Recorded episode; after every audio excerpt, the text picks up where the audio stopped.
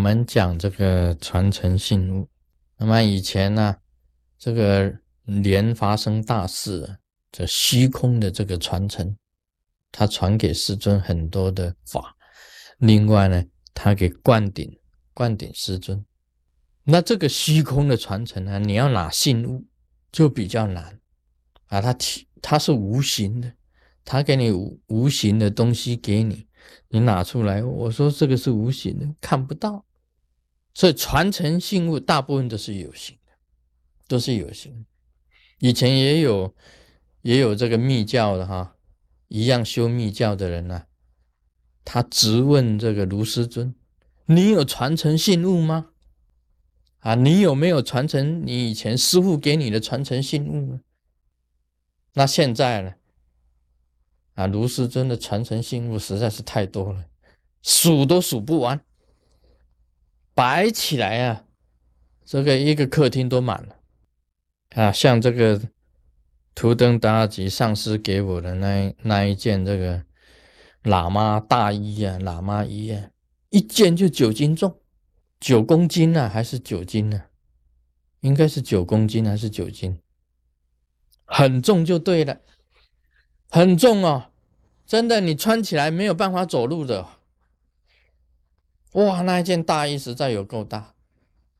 那个就是传衣啊，像这个教主房教教主甘丹赤巴，他给我那个法王衣，那个就是传衣，经常用过的，他自己用过的，都是用了好多年、好多年的法器，全部在我手上，所以传承新物。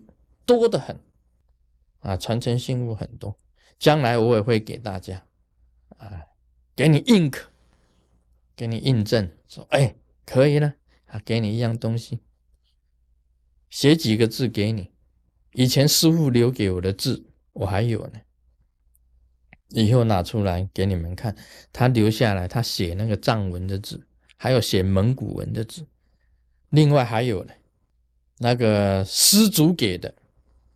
我常常拿出来给大家看，那个金刚手菩萨用土去捏的，金刚手菩萨用土去捏的金刚亥母是谁给的？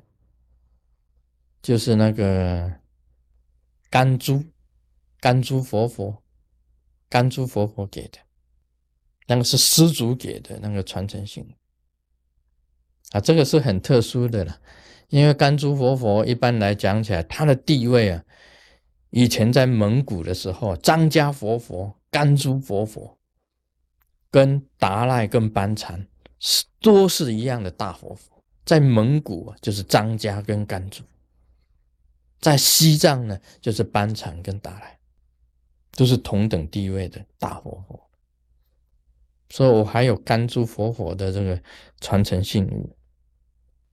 啊，我现在要讲这个传承信物啊，有些师傅啊是很喜欢用水晶球，水晶球给你，为什么呢？因为水晶球啊是代表着圆满。世界上最圆的东西是什么？应该讲起来，这个水晶球应该是最圆的了。水晶球就是代表圆满，那水晶球又是透明的。我们常常讲心印呢，现在的师傅很喜欢流流行呢。我给你印心啊，印心，这个是学这个释迦牟尼佛的。释迦牟尼以前呢，这个是佛陀啊，这个莲花哈，莲花微笑，大茄叶在底下，他看到他微微一笑，就得到这个释迦牟尼佛的心印。那么这一朵花啊，它象征一个一个心印，就是象征心印的。那时候没有水晶球，我相信那时候假如有水晶球啊，佛陀会拿水晶球出来给大家看，这是什么？水晶球代表圆满，透明啊如心，透明如心，是完全代表空性的。完全代表宇宙就是这种形状，把这个水晶球放大到无限大，就是宇宙。代表虚空空性，圆代表圆满，另外还代表明点。明点以什么来象征？用水晶球来象征。用水晶球。明体以什么来象征？大的明体也是用水晶球来象征。所以水晶球应该讲起来啊，你作为一个传承信物的话，是非常有意义的。以前师傅啊给我这个，问你明白吗？那你就是要讲说哦，我明白，这个就是明点，明点就是明体，代表了空性，又代表了圆满，它的象征意义非常的好。世界上还没有什么东西可以代表空性，虚空啊，代表虚空的。什么东西能够代表圆满呢？水晶球最圆满了。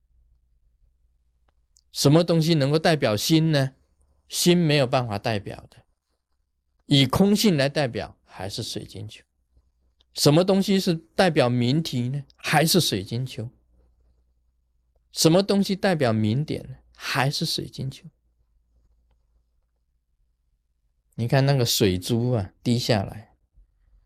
虚空中，你可以化成个圆，化成个圆圆形。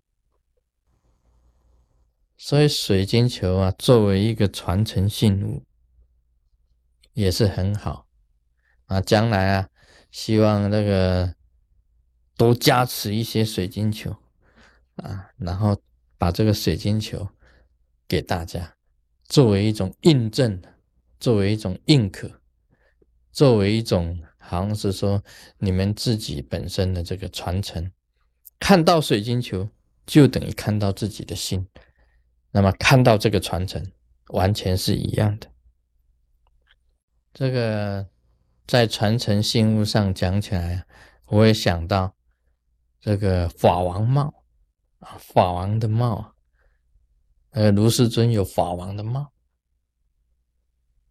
那么有人讲啊，这法王帽一定要师傅给的，亲手交给你的。将来我们也会传一些法王下去，说是真的法王帽很珍贵的。但也有人讲买来的不算，也有人讲买来的不算，买来的到底算不算？这是一个问题啊，留给大家以后研究。啊，义卖啊！师尊把那个黄帽义卖了，你买了，那你是不是法王呢？